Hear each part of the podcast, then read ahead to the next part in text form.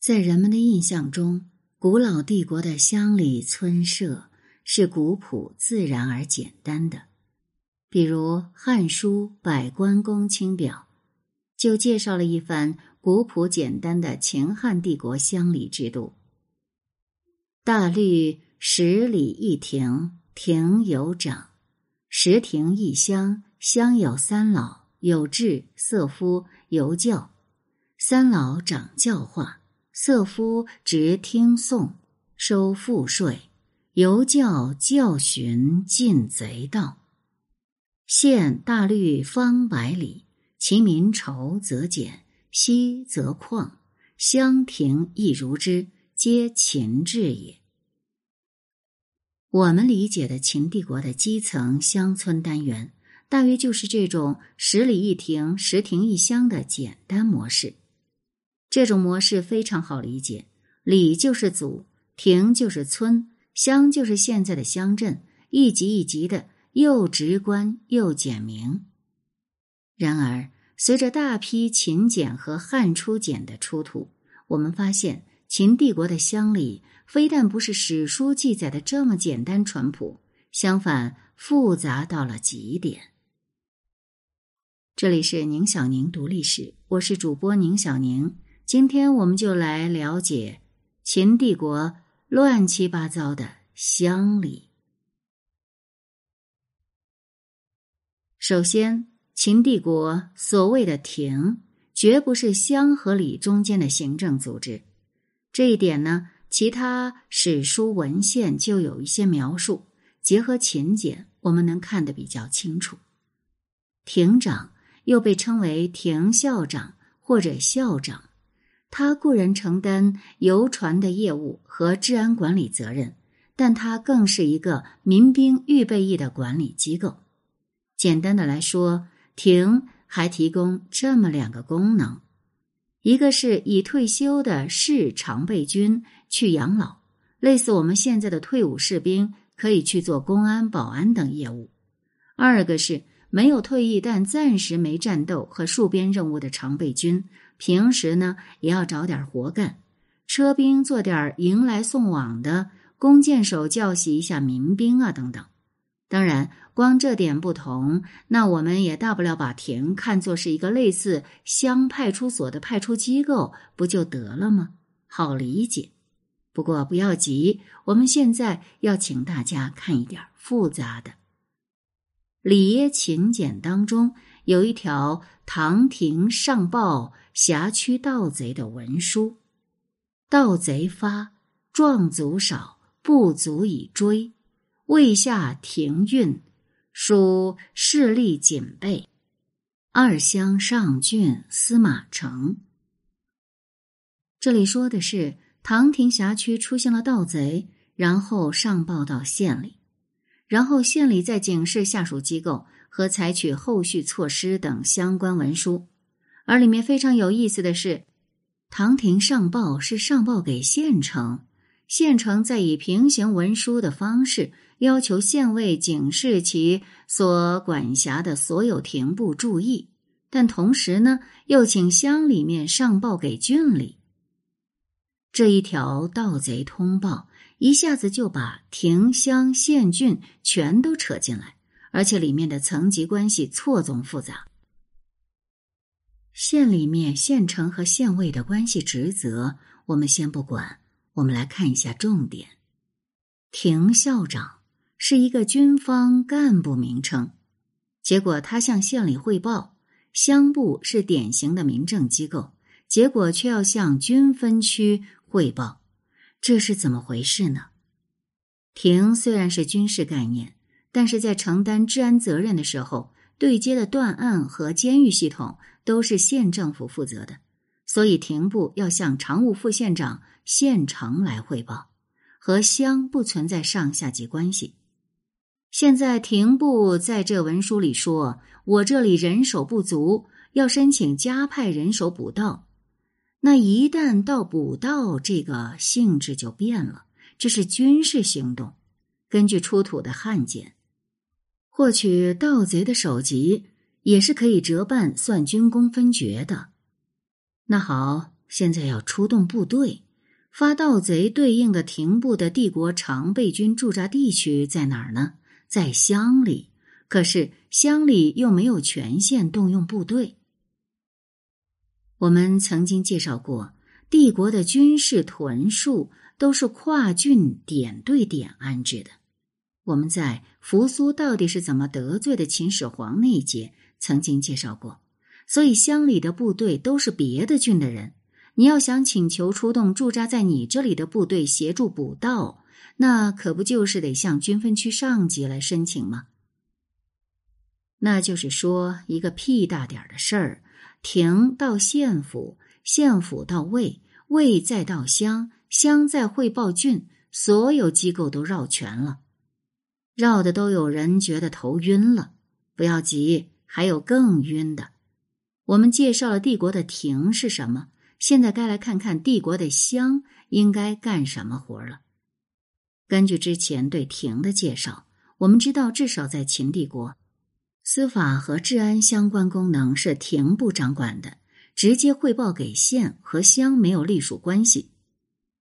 在《后汉书》的《百官志》里，对于乡干部的职责是这么描述的：其乡小者，县治色夫一人，皆主知民善恶，为义先后；知民贫富，为富多少，评其差品。又有乡佐。属乡主民收赋税，这段话的核心意思就是说，作为乡一级的干部，主要是要为帝国做好这两件事：一个是发役，二个是收税。相比我们之前说过《汉书》里无所不包的乡政府，《后汉书》说的相对要准确的多。但秦帝国的乡级组织比《史记》里的简短记载就要复杂很多。我们来看一下《里耶秦简》中的这样一条记载：秦始皇三十七年，千灵库工用计受其二春相举，七三升，饮水十一升，干重八。二春相主发发。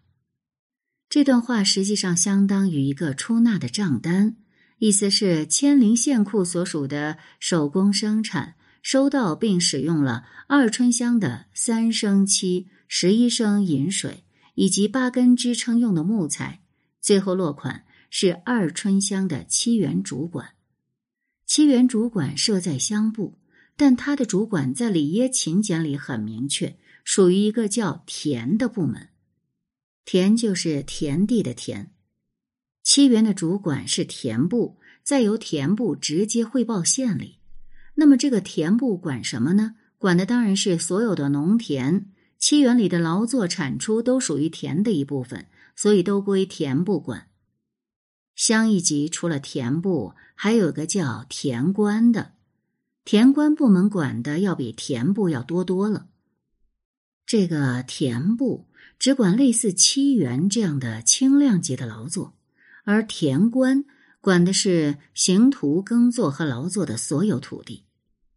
事实上，帝国的乡部机构在他的辖区内，不仅有直接向县里汇报廷部的分管其治安邮传职能，还有田田官和司空等三个平行机构，分管乡里的各项职能，并直接向县里汇报。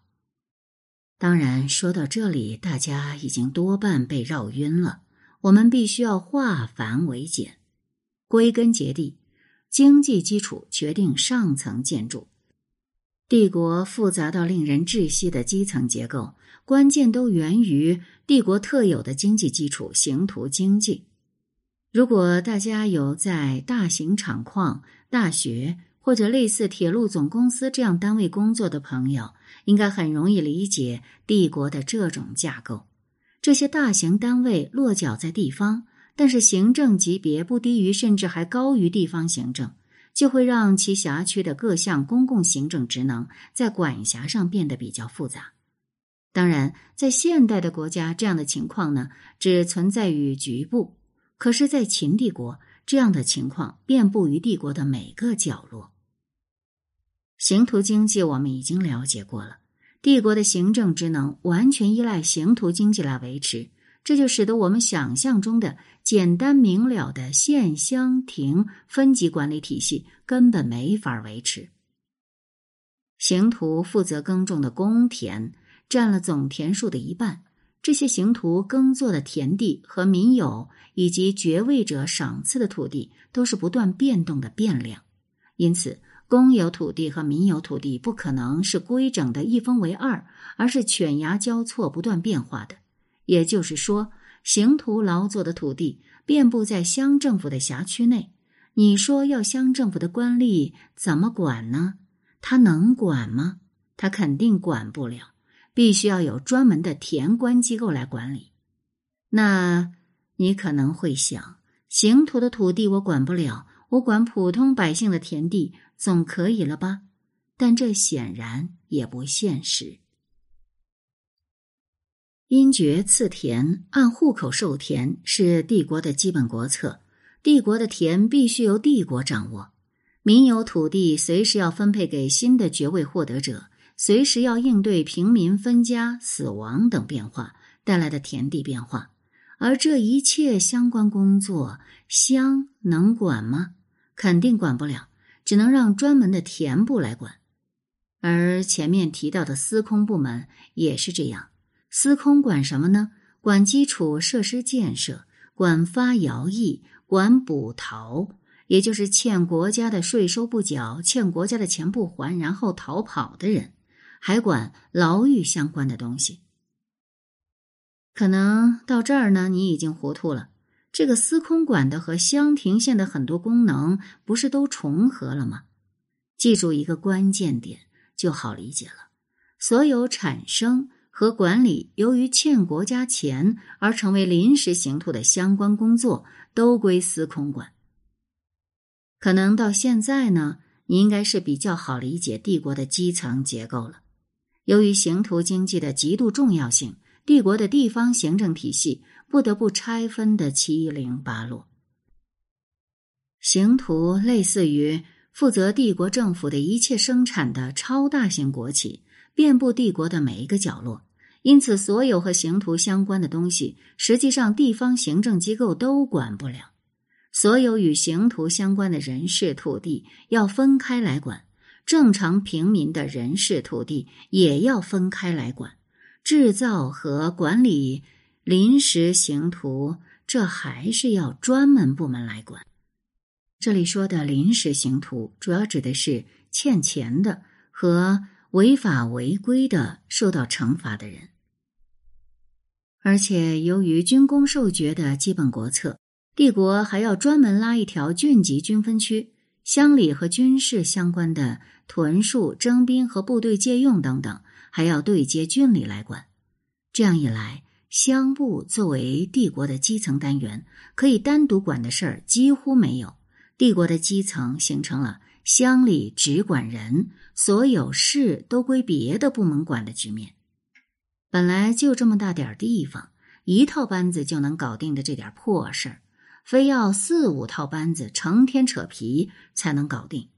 更可怕的是，班子越大，养活他们需要的刑徒就越多。帝国就越不能离开刑徒经济，进一步让班子越来越庞大，越来越成天除了扯皮，什么事儿都干不了。为什么汉帝国一万多户的大县，百来个官就搞定了？帝国一百多户的穷县，八十多人还不断的喊忙不过来呢？症结就在于此。我们来了解一下网友的看法。杨楚道：经济基础决定上层建筑。秦的经济模式导致了它的底层行政管理极度臃肿混乱，而且还在不断的滚雪球，所以迅速崩盘完全在情理之中。深海里的精灵，打个现代的比喻，就是一个县或市的经济。就只有央企，那面对突发情况时，那管事儿的究竟是央企老总还是县长、市长呢？这种情况下，为了明确责任，就会设置更多的律令。但突发情况是不会按照设计来发生的，所以律令越是完备，反倒越是箍死了自己。